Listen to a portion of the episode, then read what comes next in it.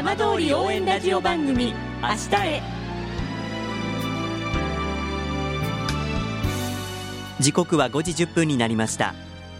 今週も浜通りの情報をお届けする浜通り応援ラジオ番組明日へのスタートです。まずは今週の浜通りニュースです。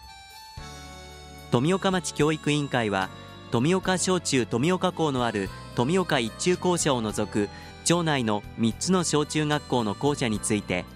学校として活用しない方針を固めました。先月26日町役場で開かれた町議会全員協議会で石井教育長が明らかにしました。町の教育委員会は三春校が閉鎖となる2022年3月まで4校合同の富岡三春両校を置く現体制を維持する方針です。ただ4月以降については町教育委員と町長で作る町総合教育会議で4つの小中学校の統合を含めて検討します。石井教育長は町に多くの子どもが戻るまでにはまだまだ時間がかかる。若い人が子育てしやすい環境を整えるためどのような形がいいのか検討していきたいとしています。そんな中その富岡町や浪江町桂尾村の原発事故で被災した地域の小学校4校がテレビ会議システムを利用した遠隔合同授業を公開しました。参加した児童の一人はさまざまな意見を聞けて楽しかったと話しています。また参加した教員の一人は少人数では反対意見を言いにくい雰囲気になりがち。他の授業でも活用し多様な考えに触れる機会を設けたいと期待していました。さて毎週土曜日のこの時間は浜通りのさまざまな話題をお伝えしていく15分間。震災と原発事故から間もなく8年。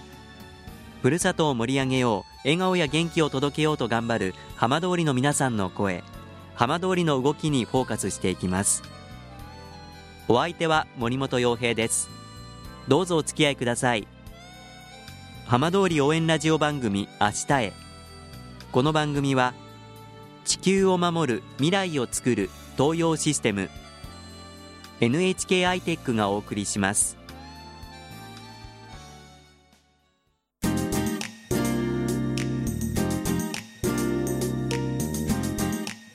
代わっては浜通りの話題やこれから行われるイベントなどを紹介する浜通りピックアップです。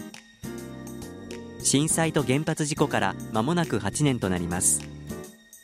今週は神奈川県小田原市から浪江町役場に出向して勤務している浪江町役場企画財政課の榎本達郎さんに浪江町への思いを伺います。榎本さんよろしくお願いいたします。はいよろしくお願いいたします。東日本大震災から間もなく8年となります、まあ、毎年この時期いろんな思いで迎えられていると思うんですけれども今年はどんな思いでいらっしゃいますか？そうですね。あの震災から8年でさらに浪江町の場合は、まあ、一部地域を除いた避難指示解除から丸2年経つところなんですけれどもあの、まあ、職員としてはああの職員として、えー、仕事の中で復興の種というものが少しずつ芽吹いてくるような大事な時期になってきたのかなと考えています。ただあの平成がもうすぐで終わるという中で、ええ、次の時代にあの震災の記憶であったりとか教訓ってどのように残していくべきかっていうのも考える時期になってきたのかなと思ってます。あの榎本さんはもともとはあの浪江の方ではなくてあの神奈川県の小田原から出向して役場の方に来ていらっしゃると伺ってます。はい、あのまあ、これまで浪江の役場にお勤めになってきて特にこの1年はどんな変化を感じていらっしゃいますか？そうですね。あのこの1年、えー、浪江町の中からですね相馬の舞祭りの、えー、出陣を行うことができたりとかあの浪江町最大のお祭りであります東海市こちらの方に多くの方お集まりいただいたところを見まして、少しずつ町の復興や活性化が進み出してきたのかなって思っています。日頃の生活ですとか、町民の方と接する中で感じることはありますか？はい。えっと、仕事柄ですね、あの、町内で働く方と多く接することがあるんですけれども、ええ、大変なこと、苦しいことって数多くある中で、あの、町全体が復興っていう目標を成し遂げるために前を向いている姿勢に、どちらかというと頼もしさを感じる部分が多いですね。そうするとやはり町民の皆さんの中にもこう結構前向きにいらっしゃる方も多いわけですか？そうですね。あのやはり一つ一つのあの復興に携わっていくところであの自分の力がどれくらい復興のためになるのかっていうことを考えられて動かれている方多いですね。あの今、まあ、出向されて榎本さん。今3年になります、うん、あの3年で今年は特にどういうお仕事を中心にされてきたんですか？はいえーと、現在ですねあの役場が管理している土地であったり公用車というの管理といういわゆる犯罪って呼ばれる業務を行っています。あの以前は二本松にあった役場の方にもお勤めでしたよね。はい。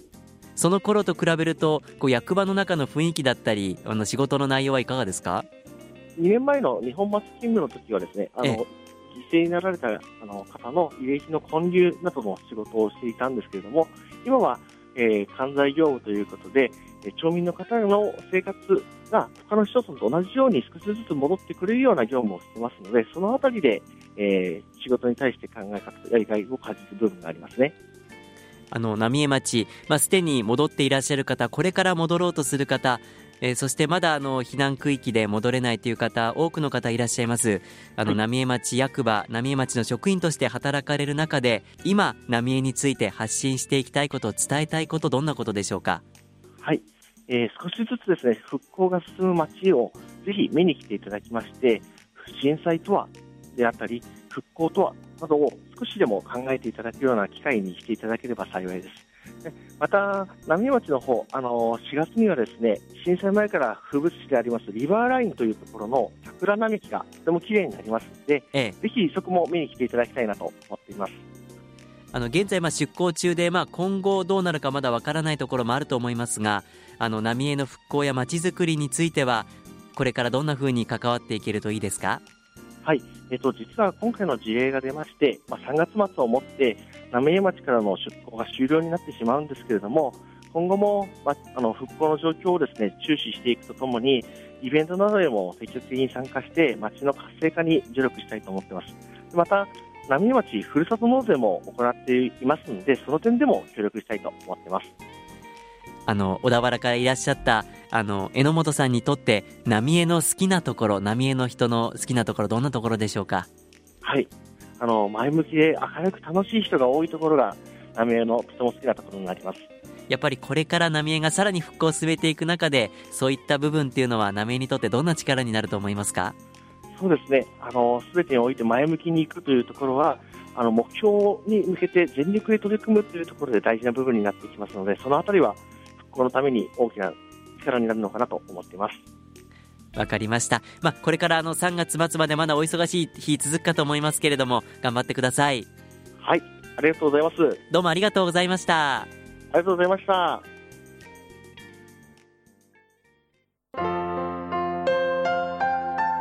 浜通り応援ラジオ番組「明日へ」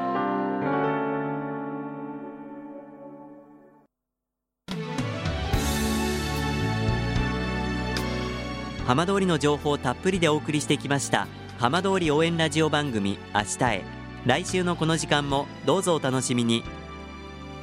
この番組は地球を守る未来をつくる東洋システム NHK アイテックがお送りしました。